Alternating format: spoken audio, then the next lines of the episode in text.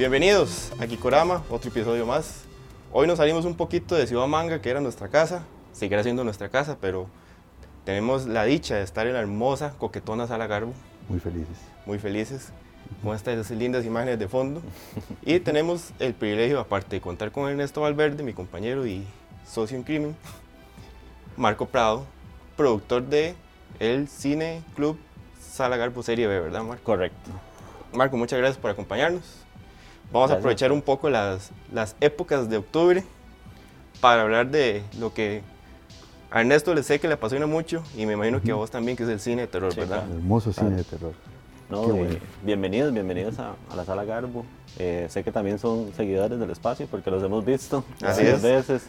Entonces este, nos alegra mucho poder recibirlos aquí, hablar un poco de lo que nos gusta, que es el, el cine, cine de, de, terror. En realidad de, todo, de todas las vertientes del cine nos, nos interesa.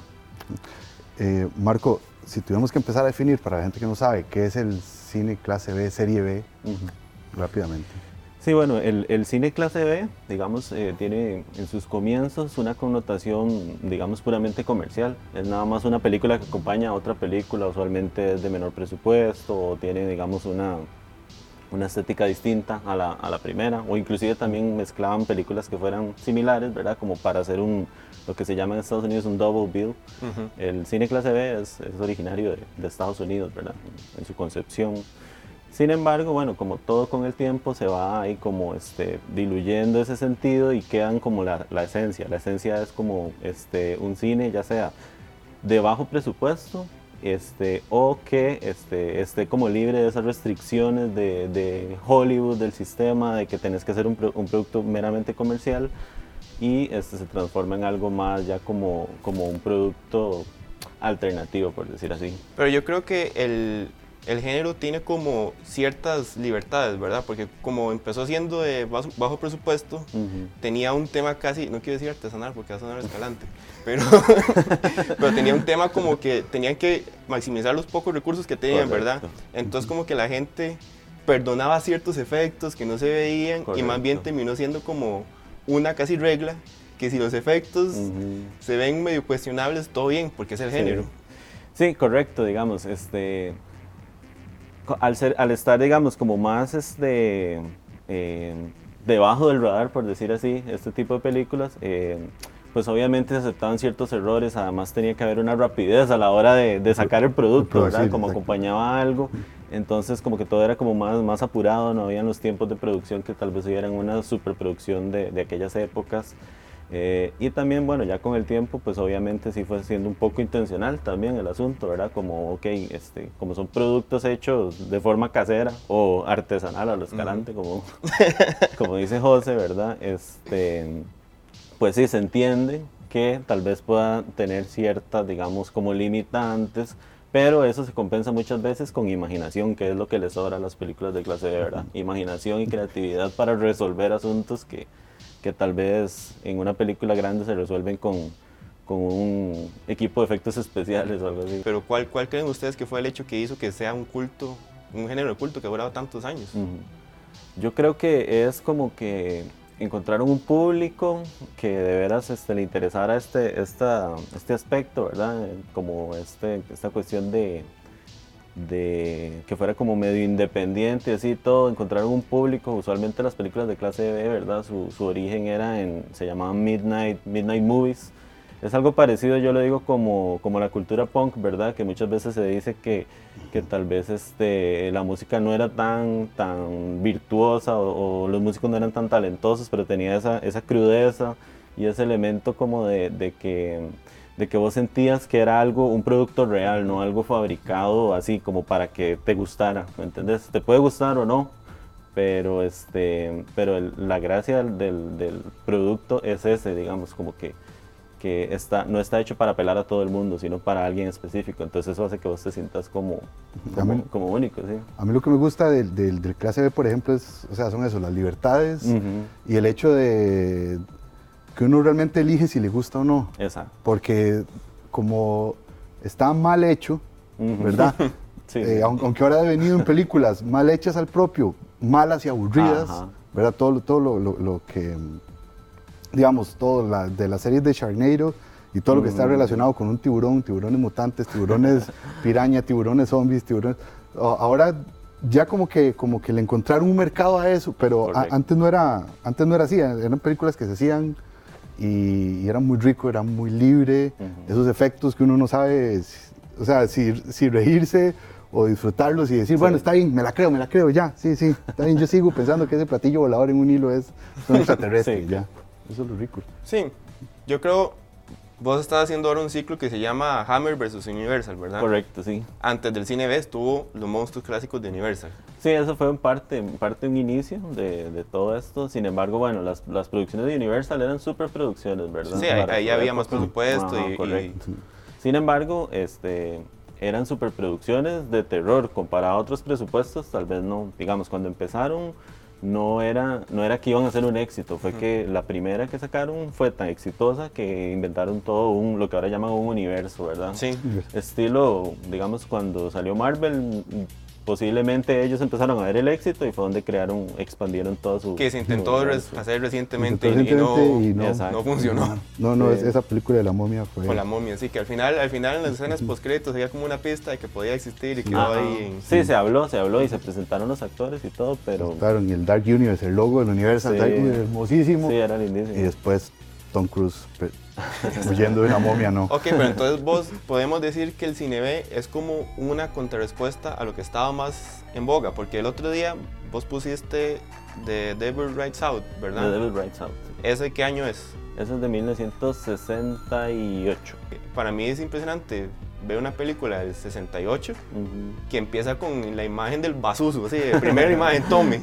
Y uno, ok tal vez no se hablaba con tanta libertad en esa época, ¿verdad? Entonces sí hay como una libertad así contra respuesta a tal vez lo que estaba más comercial. Sí, sí, yo creo que también responden como a, en, general el horror, ¿verdad? No solo la, la, clase B, sino como en general el horror responde a ciertos temores de la sociedad en cierta época, ¿verdad? Entonces, por ejemplo, en, ese, en esa época estaba muy presente todo lo de los cultos y las sectas, con el caso de Charles Manson, todo ese tipo de cosas, parecido a como se ve en la película de Tarantino, la última, de Once Upon a Time. Ma, ¿y qué pensás de este montón de mamás que de repente ven por debajo?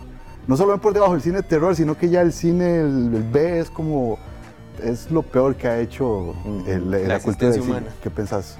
Bueno, eso, digamos, es, muy común en realidad. Inclusive entre nosotros mismos hemos tenido, porque nosotros tratamos de, programar de todo, ¿verdad? No solo terror, porque el, cine clase B abarca todos los géneros, ¿verdad? O sea, hay películas western, hay películas de ciencia ficción, hay dramas de... Nosotros hemos pasado comedia, drama, de todo. Como The Room.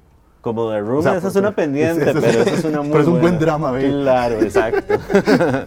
eso es como el, así, el, perfecto. Eh, Sí, nosotros tratamos de programar de todo un poco eh, y sí, usualmente, bueno, dependiendo de la película, también inclusive recibimos comentarios como cómo es posible que la sala Garbo vaya a pasar este tipo de película o, o cómo se van a rebajar a pasar esto. Y yo creo que es parte también de, de, la gracia, digamos, como que también tiene que haber un público para este tipo de cosas y también ir al cine, relajarse un poco y disfrutar y, y por ahí viene. Entonces yo creo que inclusive tal vez mucha gente es como que cree que el cine es una cosa sumamente seria, analítica y compleja, siempre, siempre tenés que tener algo, siempre tienes que tener un mensaje.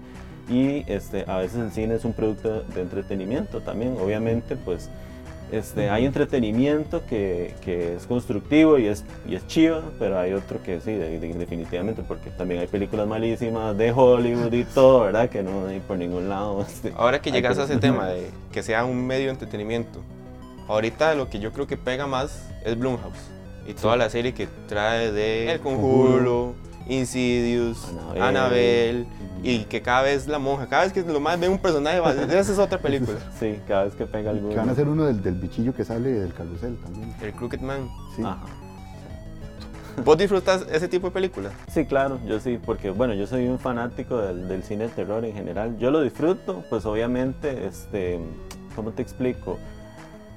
Hay cosas muy obvias, ¿verdad? Dentro de estas películas ya uno sabe más o menos por dónde va la trama, más o menos qué va a pasar ahí, pero digamos yo disfruto mucho el cine de terror como la ambientación, los guiones, aunque a veces, bueno, no son, los mejores, ¿verdad? E-, es el tema, ¿verdad? Vos sabes que vas a ver una película que tal vez sacrifica un poco el tema del guion, por más como esa ese sensación de en cualquier momento me va a asustar y vos estás más pendiente de, ok, si la cámara gira para allá, me va a salir algo para acá. Es un poco, son recursos tal vez un poco más sencillos, ¿verdad? Sí, sí. Sí, vos aprendes a leerlos también, porque, digamos, ya ves un plano directo, ¿verdad? Y ese es el malo. Este Aún así, yo siento que han puesto esmero en cómo confundirlo uno. porque me acuerdo en La Monja, hay un par de tomas que yo dije, ok, eso es todo salir de acá porque la monja viene de allá y no salía del otro lado. yo, ok, bien aplicada. Todavía lo más tiene sus momentos. Sí, es que tenemos ya 100 años de estar consumiendo productos audiovisuales y puesta en escena ya hemos visto de todo, de la evolución. Ahora, hay otra tendencia moderna que es lo que está proponiendo A24, que lo denominan, ¿cuál es el término que a usted le encanta? Terror intelectual. Sí, es un poco más. pero, pero sí es una propuesta diferente. Terror intelectual tal vez es echarse muchas flores ellos mismos, pero Hereditary me parece una película maravillosa. Sí, claro.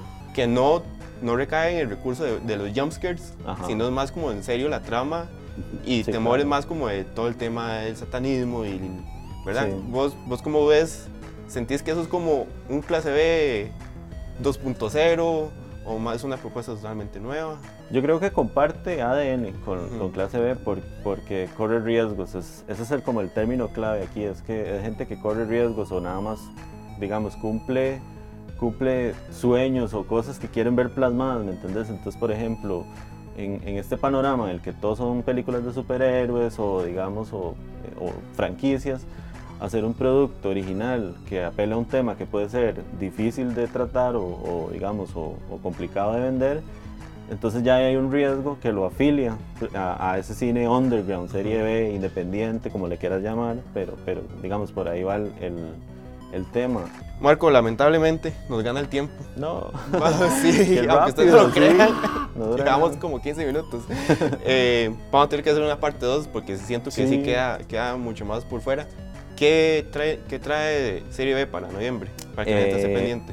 Bueno, para noviembre todavía estamos, es una sorpresa porque vamos a tener como dos eventos, de hecho estamos planeando ahí varias cosas y este, vamos a tener también un after party para celebrar un año del Cine Club y también para celebrar Halloween y en noviembre este, vamos a tener ahí una sorpresa bastante grande a finales de noviembre y este, la programación, este, si todavía se las quedamos debiendo. Va a andar, por, el, va a andar por el, el, plano de la ciencia ficción, eso es lo que les puedo adelantar. Oh, y para eh, diciembre posiblemente vamos a celebrar como que es el final de la década y tratar de buscar algún tipo de películas buenas de, de esta década de, de clase B.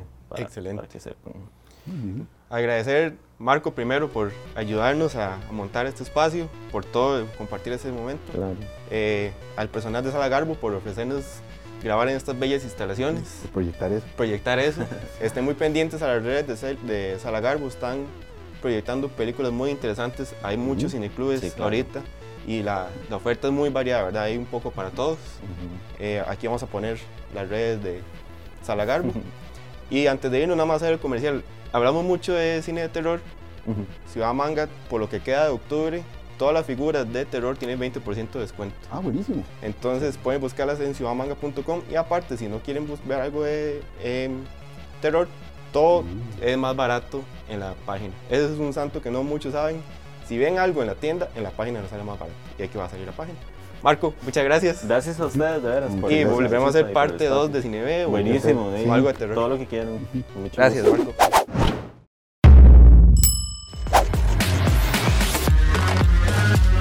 Objetivo de Megacon Costa Rica este año engloba un montón de comunidades, desde la comunidad cosplay, desde la comunidad anime. También estamos llegando a los gamers. Nosotros somos geeks haciendo eventos para geeks. Entonces le ponemos todo el corazón, todo el empeño para que el evento salga 100% bien.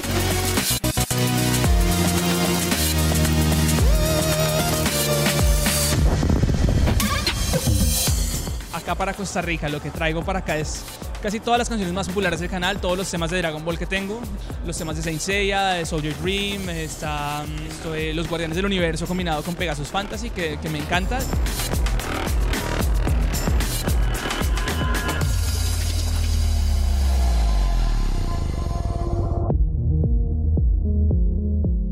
Amigos de este más? Yo soy Pablo Cuevas, les mando un abrazo gigantesco, con mucho cariño, con mucho poder. Eh, los espero la próxima vez que vengan a Costa Rica. Sigan pendientes, que miren el canal, que se suscriban. Y bueno, les mando un abrazo gigante a todos. ¡Mátale!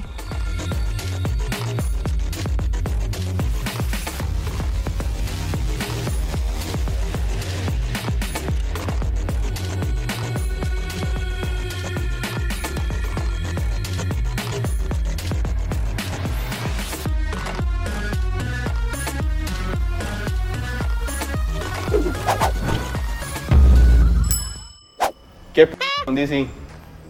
¿Qué p con DC? Y no es por ser ofensivo, sino es ¿qué pasa que no hay un norte en DC? Es que de verdad no, no tienen la menor idea de lo que están haciendo y es, y es como tan decepcionante porque a nivel cómics y a nivel de personajes son tan buenos, pero ¿por qué hacen eso en el cine? ¿Por qué nos decepcionan constantemente? Yo creo que sintieron la competencia de Marvel y se pusieron como locos y dijeron como hay que ser mejor que ellos, lo cual está muy difícil, eh, porque ya tenían cosas muy bien hechas. La misma fórmula de muchas películas, pero cosas muy bien hechas. Pero es que es la fórmula que funciona, entonces los madres nada más la repiten. En cambio, DC tiene que no tiene la menor idea de cuál es su fórmula. Entonces es como, en la película esta vamos a hacer X y Y fórmula. No nos funcionó, bueno, vamos Bueno, a cambiarla en la que cambiarla. sigue. Tampoco funcionó, entonces No, sí, pero es sí, como muy sí, yo sí complicado. siento que al principio seguían una línea pegado a, a Zack Snyder. Y era, y era como un punto medio porque la gente no hacía un éxito, no era la película más taquillera, la gente no lo recordaba, pero eran buenas películas. La primera de Superman Man of Steel a mí me parece una buena película. No es la más... No, es, no es memorable. no es memorable, no es una montaña de emociones, pero retrata muy bien a Superman. Pero uno sabe que esa no es la película para llegar a masas. No, digamos, con Man of Steel tuvieron, arriesgaron mucho a nivel de puesta y a nivel de historia, ¿verdad? Porque a nivel de puesta tiene esta, esta cámara suelta, un poco más documentalosa, que uno no está tan acostumbrado. Eh, todo está hecho como desde un punto de vista como muy personal, extrañamente. Y luego la decisión hacia el final, donde Superman mata a Zod, que a mí me parece muy acertada, pero la gente no pudo, no la entendió y nada más dicen, así no es el canon, esto no es Superman. Y entonces sí, sí empezaron arriesgando mucho y les fue mal. Yo creo que fue un tema como que DC entra en crisis porque le agarra tarde. Ve que Marvel va muy avanzado, que Marvel está pegando mucho y dice, tenemos que empezar con el DCU, ya.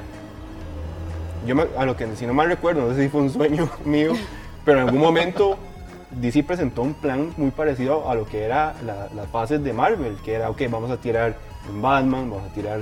ya deberíamos estar viendo la Liga de la Justicia, por, ejemplo. Iba a ir como por pasos, ¿verdad? Y de repente cuando teníamos todas las películas, llegaba Justice League. De repente nada más se vuelven locos y dicen, no, Batman v Superman. Y Batman v Superman va a, caer de una vez a Liga de la Justicia. Entonces como que se adelantan pasos.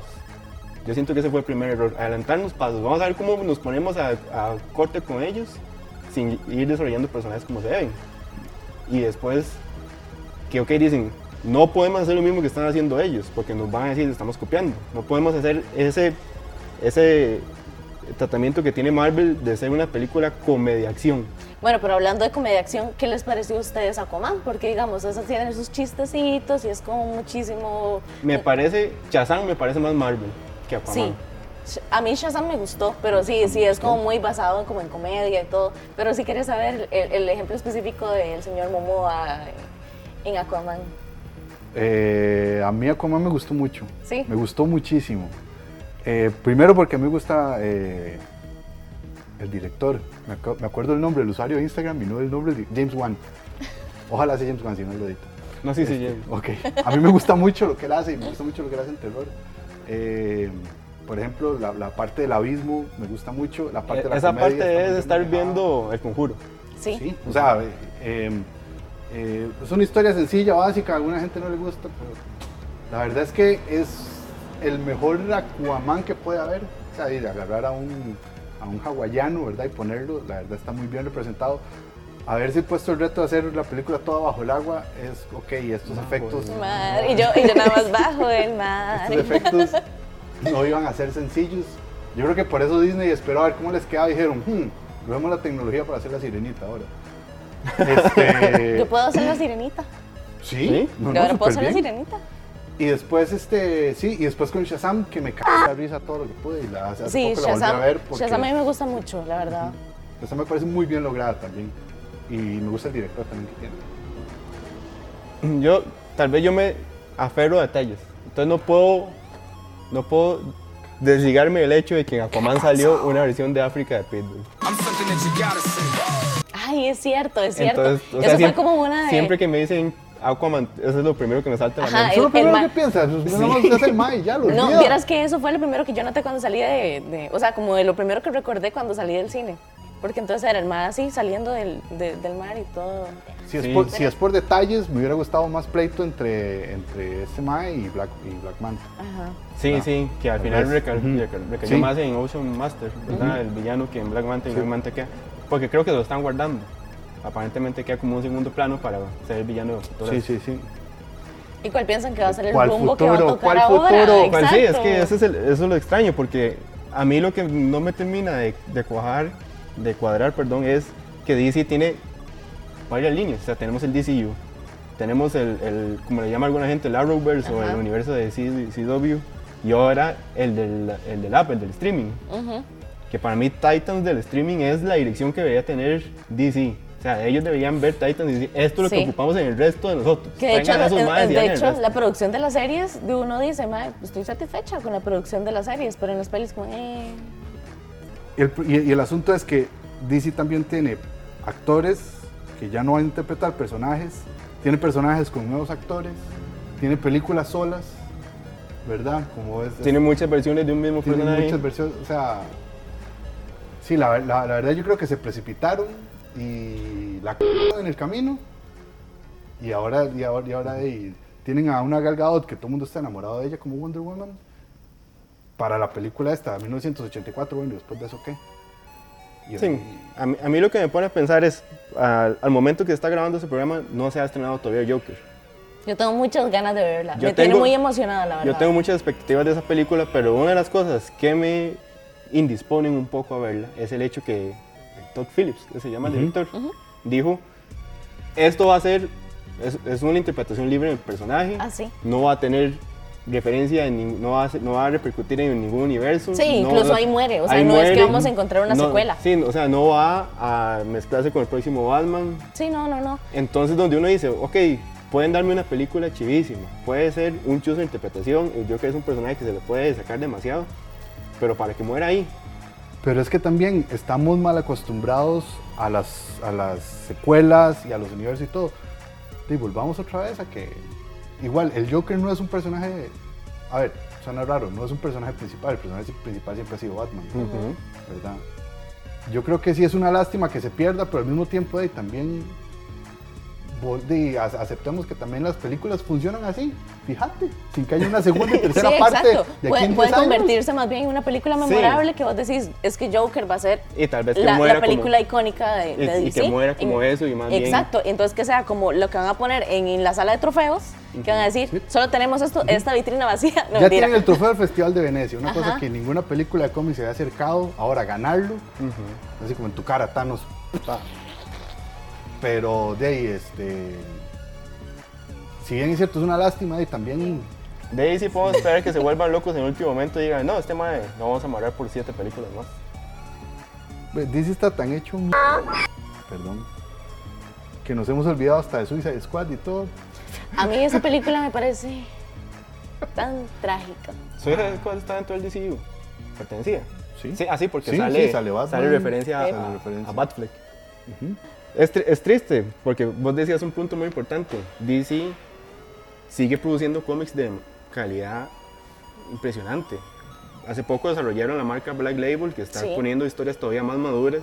Y es como triste saber que los que están arriba no están viendo reflejadas esas historias y, y tienen demasiado para dónde agarrar. Sí, es que también las historias son mucho más oscuras, son llenas de violencia y todo, que eso se podría representar en la pantalla grande de una forma impresionante, pero de, no, no sé qué es lo que pasa a la hora de llegar y decir, ok, vamos a hacer el guion, Los- vamos, a, a- vamos a hacer a los personajes. No, no, son, son los productores, porque inclusive en cuanto al guion, a, eh, con Batman vs. Superman, por ejemplo, llegó la versión que no era, una versión más corta, porque los productores dijeron.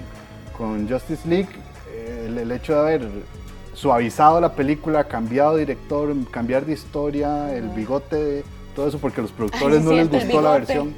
O sea, no eh, yo creo que son los- la gente que toma las decisiones que no son fanáticos y no son señores y señoras de que lo que quieren ver es esto y saben que la fórmula es que si tal personaje hace esto y al minuto tal se ríe, al otro tal hace esto y cada 10 minutos hay una pelea y cada tanto, y ellos están viendo eso. Sí, y- es como usted conoce a mi amigo Don Billetín. Entonces, pero, grave.